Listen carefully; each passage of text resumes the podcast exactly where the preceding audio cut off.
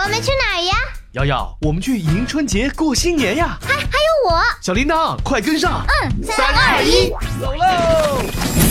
我们会遇见超爱吃糖的灶王爷，哦，我爱吃糖。哎打败狡猾的年兽，当面向玉皇大帝许下新年愿望。十八个民俗故事，十八次奇妙旅程。让我摇吧！我瑶瑶，我声音精灵小铃铛，还有猪年守护者们的加入，我是猪年守护者，我是猪年守护者，我是猪年我是猪年守护者，我是猪年守护我是猪年守护者，我是猪年守护哎俺哎是猪年守护者。一起开启二零一九猪年春节奇妙旅行吧！第二十七集，他是天底下最有钱的人吗？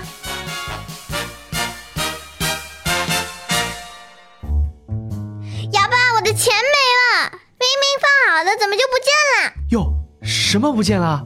啊，什么钱？压岁钱全都不见了。瑶瑶，先别急啊，再找找。你不是一直都带在身上吗？枕头底下看了吗？啊，抽屉里呢？都没有，找不到了，是不是你偷的啦？瞎说什么呢？你爸爸我是那种人吗？会在意你那点小钱吗？还真是。我不管，就是没了，你赔给我。赔，是你自己弄丢的，又不是我拿的。反正我要拿回我的压岁钱，或者你再给我一份，不然我就告诉妈妈你偷了我的钱。嘿，不仅诬陷，还威胁我，也不想想是谁每天带你游山玩水、参加魔法旅行的。这小铃铛啊，又不是你，你，你居然为了小小的压岁钱而抛弃老爸，哎呦，老爸好心痛啊！别装惨了，是我丢了钱，又不是你。你只是丢了钱，而你老爸我丢了我女儿的爱呀，只要你帮我找回来，我还是会爱你的。太过分。虽然我现在没有办法帮你找回来，但是可以告诉你一个好方法。快说，哎，瑶瑶，今天是大年初五，是接财神的日子啊！财神专门让人发财的神吗？哼哼， 那当然喽。财神呐、掌管着全世界的财产。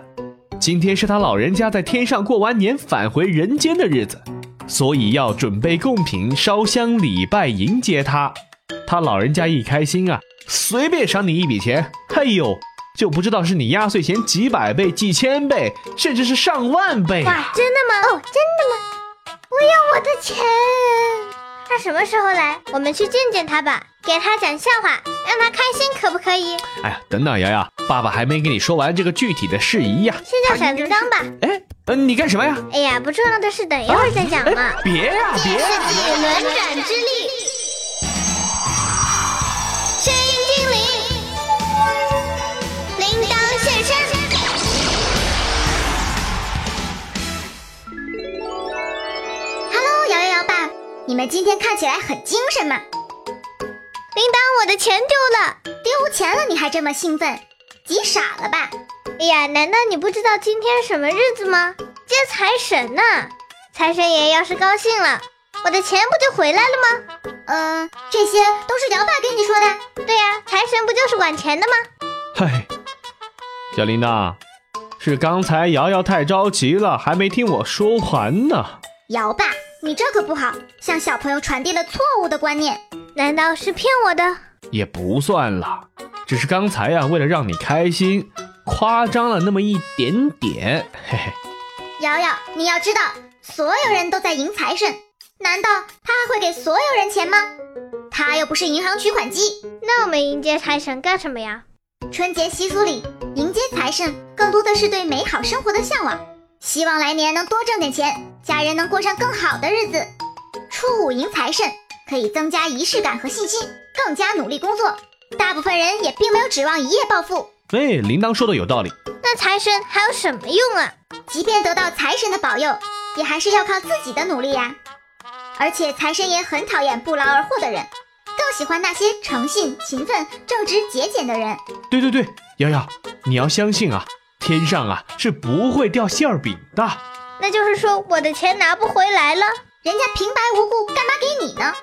不过你倒是可以去问问财神怎么赚钱。嗯，也行吧。去哪儿呢哎，要不我们就去天下第一财神庙吧？嗯，这地的确是个有名的财神庙，平时去求好运的人可多啦。那我们就去这儿。铃铛神秘树之地点瞬移，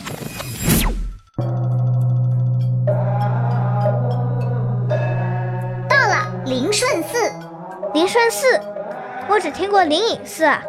哈哈，他们就是邻居，都在杭州西湖边上，还都是同一个人组织修建的。等会儿，我们不是要去天下第一财神庙吗？怎么跑来这儿了？瑶瑶，这你就不知道了吧？刚才说的天下第一财神庙啊，就在灵顺寺的偏殿，又叫做华光庙。走，我们一块儿进去看看。可是这里好像也没有几个人呢。哟，拜财神的，很会挑时间嘛。现在人倒是少了，我们来的时候可是排了一个多小时的队。啊，你们现在才来的，不知道还能不能接到财神哦。啊，现在才八点多啊！接财神是要越早越好，因为人们相信早点接到财神的人更有财运。天没亮就有人来了，甚至有人会头一天晚上就完成接财神的仪式。大人们真的是可怕。来都来了，管他晚不晚呢，进去拜拜吧。我先来，我先来。财神爷啊，我的压岁钱怎么才能找回来呢？哎，你就惦记这个，那我用魔法带你去见见财神爷吧。铃铛神秘树枝，神话穿梭